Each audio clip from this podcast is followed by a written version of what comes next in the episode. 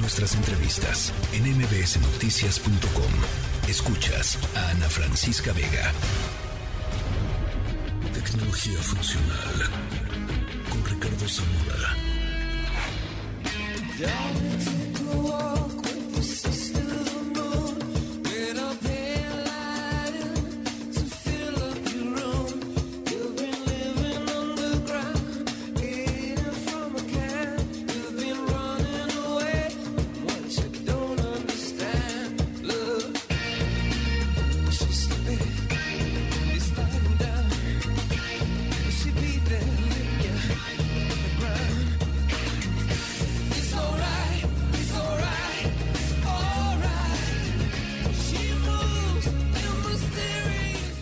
Ricardo Zamora. ¿no? Yo sé que ayer estaban hablando de, de, Chayán y demás, ¿no?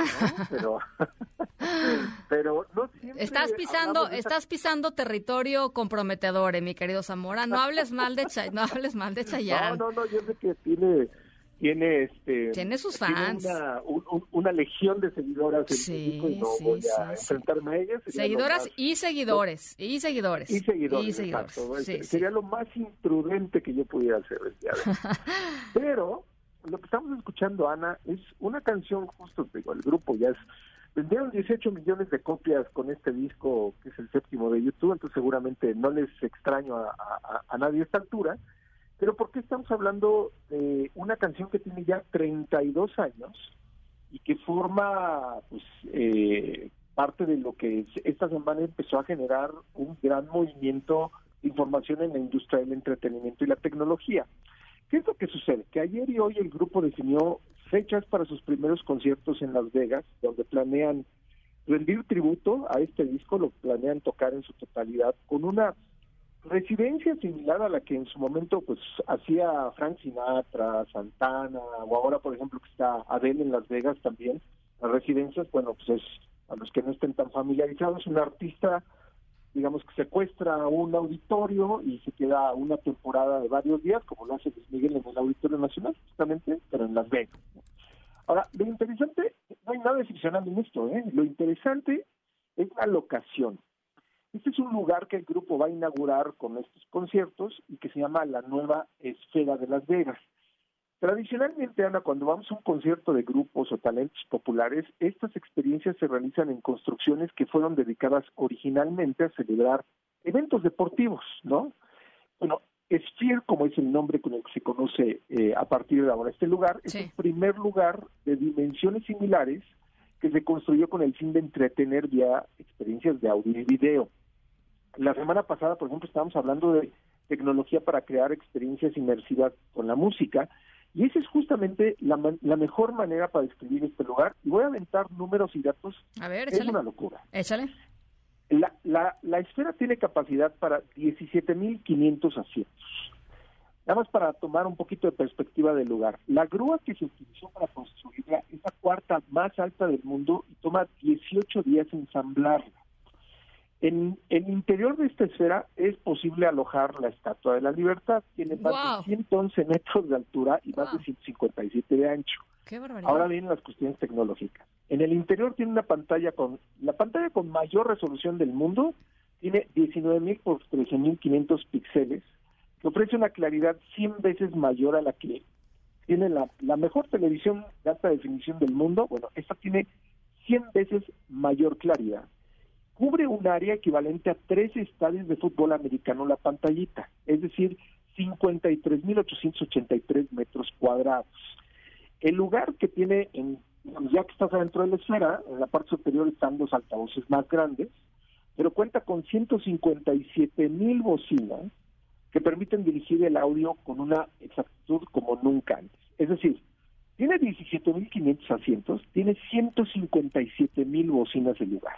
Es una maravilla tecnológica que ha llevado al límite teoremas, de física, ecuaciones, es decir, no tiene igual. Entonces, lo interesante de estos conciertos que prepara YouTube es que va a ofrecer una experiencia, déjate que si te gusta el grupo, no te gusta, ellos, ellos le han apostado mucho a, a generar experiencias que ningún otro artista ha podido hacer, pero ellos han creado estos escenarios. Ahora lo que sucede es que este escenario que queda fijo, se queda en Las Vegas, de hecho, entre conciertos, porque no hay grupo que dé conciertos diarios. Sí, claro. Se, se, se va a aprovechar esta pantalla para proyectar películas y ellos, por ejemplo, en los días que no estén tocando en la residencia, planean proyectar una experiencia documental creada ex, profeso para esta pantalla. Entonces, ¿cuáles son las experiencias que vienen después de YouTube? Pues sí, conciertos con, con cualquier artista que tenga una alta convocatoria para para aprovechar esta maravilla tecnológica y también películas para ofrecer experiencias como nunca antes. Oye, 17 mil, perdón, 17 mil personas, eh, nada más para, para que la perspectiva, digamos, de la gente que nos está escuchando, el Auditorio Nacional son 10 mil, ¿no? Entonces sería... Eh, 1.7 veces, el Auditorio Nacional. Sí. Es una locura. ahora, lo interesante es que, así como las ruedas de la fortuna, eh, que nosotros próximamente vamos a tener una en Chapultepec, de repente empezaron a hacer digamos, experiencias que se antojan de, las mejores o de las más grandes y reconocidas ciudades en el mundo, pues digo, el, dinero pues evidentemente no da para que haya una esferita de estas en todas las ciudades, pero ya están preparando una copia idéntica para la ciudad de Stratford, al este de Londres, que se estará construyendo en los próximos meses. Pero es una locura, eh, Ana.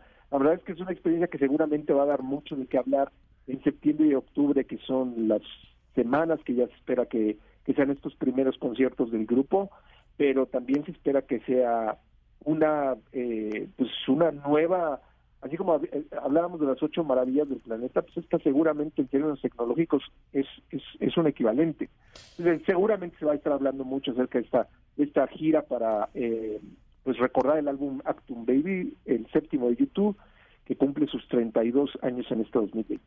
Pues qué cosa más impresionante. Y seguramente esto va a digamos, a hacer quizá de Las Vegas, yo nunca he ido a Las Vegas, debo confesarlo, pero hay gente que es muy fan de ir a Las Vegas a escuchar conciertos, etcétera, etcétera, y, hay, y, supongo que esto va a, reavivar, digamos, mucho el interés también de, de, muchas personas que quizá no han ido, pero que por este, eh, ¿no? Por conocer este nuevo, nueva esfera puedan, puedan eh, echarse un, un viaje a Las Vegas, la verdad. Creo que acá un, un, punto interesante que es el, turismo del entretenimiento.